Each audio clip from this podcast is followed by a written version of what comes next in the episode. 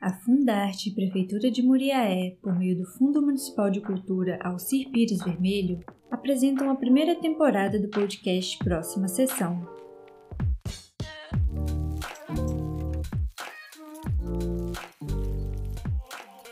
Bem-vindos ao quarto episódio do podcast Próxima Sessão.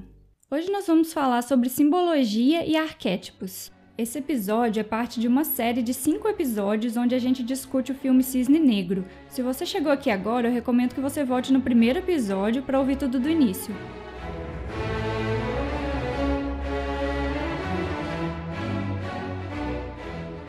Bom, vamos lá. A história desse filme ela se constrói em cima da história do balé O Lago dos Cisnes, que é um balé de 1877.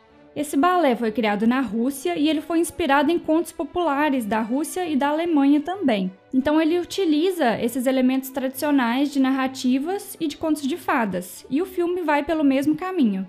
E assim como é comum em contos de fadas, toda a história e a estética do filme se constrói a partir de dicotomias. O preto e o branco que definem a estética desse filme, a oposição razão e emoção ou mente e corpo, sendo que a mente é representada por esse lado racional da Nina, a técnica, o controle, ou seja, o cisne branco, e o corpo é aquela emoção que falta a ela no palco, e também a sexualidade dela que vai se desenvolvendo a partir do momento em que ela vai deixando o cisne negro ganhar espaço. Essas dicotomias refletem um conflito que vem desde a Grécia Antiga, a gente vê na mitologia grega, então está muito consolidado no nosso imaginário através de diversos tipos de narrativas, que é esse conflito entre o apolíneo e o dionisíaco. Apolo, que é o deus da razão, e Dioniso, que também é chamado de Baco, que é o deus do vinho, dos excessos, das paixões. Olhando tudo isso, todos esses elementos narrativos mais clássicos, a primeira impressão que a gente tem é que o filme é cheio de clichês, porque usa toda essa estrutura tradicional de contar histórias, mas eu não acho que é o caso. Porque qual é o problema do clichê? O problema do clichê é não ser original e ser didático demais, não dar espaço ali para o espectador pensar, porque tudo já está entregue, e entregue de uma forma assim muito óbvia. E esse filme ele não é excessivamente didático, tanto que é comum as pessoas saírem dele muito confusas sobre o que realmente aconteceu ali, então ele usa esses elementos tradicionais, mas de uma forma não tradicional, usa de forma original.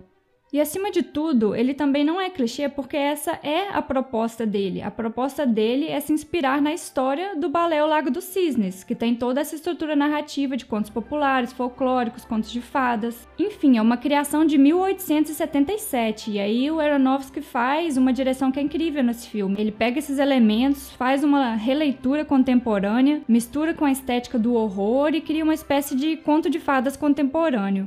E aí vem outra questão: a ideia dos contos de fadas que a gente tem em mente hoje em dia vem sobretudo dessas adaptações da Disney que a gente conhece, que são feitas principalmente para crianças e são comerciais e tudo mais. Mas os contos de fadas originais, eles são muito diferentes. Na verdade, eles são bem mais nesse estilo cisne negro do que estilo Disney, porque originalmente eles tinham muitos elementos de violência, às vezes até de crueldade, temáticas sexuais também. Eram contos populares, histórias que iam sendo transmitidas oralmente e a maioria deles nem eram direcionados a crianças. Então o Cisne Negro não está exatamente inventando a roda quando ele mistura essa estrutura de conto de fadas com temáticas mais pesadas, porque isso já está na origem mesmo dessas narrativas. Vamos falar um pouco agora de alguns arquétipos presentes nesse filme. Antes de mais nada, o que, que são arquétipos, né? Arquétipos são determinados personagens que apresentam certos padrões de comportamento, e aí isso acaba se tornando um modelo. E como esse tipo de personagem já apareceu diversas vezes em narrativas ao longo de muito tempo, nós já temos ideias preconcebidas sobre esse tipo de personagem. A imagem deles já está muito consolidada no nosso imaginário. E isso não é só nas histórias de ficção também. Na nossa vida, em sociedade, nós também criamos arquétipos ligados a determinados papéis sociais, mas hoje a gente vai falar dos arquétipos nas narrativas mesmo. Bom, o filme tem um arquétipo comum dos contos de fadas, que é o arquétipo da mulher mais velha que tem inveja da protagonista mais jovem. E aí é só lembrar, Cinderela tem a madrasta, a Branca de Neve tem a mãe. Na verdade, a gente conhece a história da Branca de Neve como a vilã sendo a madrasta dela, né, que tinha inveja da beleza e da juventude dela. Mas isso foram versões posteriores que foram sendo amenizadas, porque na verdade aquela pessoa lá do espelho, espelho meu, quem é mais bonita do que eu, era a mãe da Branca de Neve na versão original do conto. Então é um arquétipo comum nos contos de fadas. E no filme, esse arquétipo é representado pela própria mãe da Nina, que, como a gente já falou em episódios anteriores, tem essa inveja da filha. Se você perdeu essa discussão, ela está no episódio 2 dessa nossa análise sobre o cisne negro. Lily, se a gente for pensar em questão de narrativa, ela é uma espécie de alter ego, porque ela é como se fosse uma versão idealizada da Nina, é, o, é como a Nina gostaria de ser. E ela também é meio que uma doppelganger da Nina, por ser muito parecida fisicamente com ela, mas com personalidade oposta. Isso é outra coisa que também é comum nos contos de fadas. O vilão geralmente é de alguma forma muito parecido com o protagonista, mas com personalidade e valores opostos. É como se fosse a representação da sombra do herói ou heroína. A gente falou mais sobre isso no episódio 3 do podcast. E é interessante que a figura do doppelganger também é conhecida na tradição oral por aparecer próximo à morte da pessoa com quem o doppelganger se parece. E no filme isso acaba acontecendo também porque a Nina supostamente morre no final. A gente vai falar disso melhor no próximo episódio. Agora, um símbolo super importante para a história é o cisne. Na mitologia, na arte, no folclore, o cisne é usado como um símbolo de sexualidade. Um exemplo é o mito de Leda. A história da Leda é a seguinte: Leda era rainha de Esparta, portanto, era casada com o rei de Esparta. Só que Zeus, que é na mitologia grega lá o chefão dos deuses, aparece disfarçado de cisne justamente e seduz a Leda. E da relação entre eles, inclusive, nasceu uma filha, que foi a famosa Helena de Troia.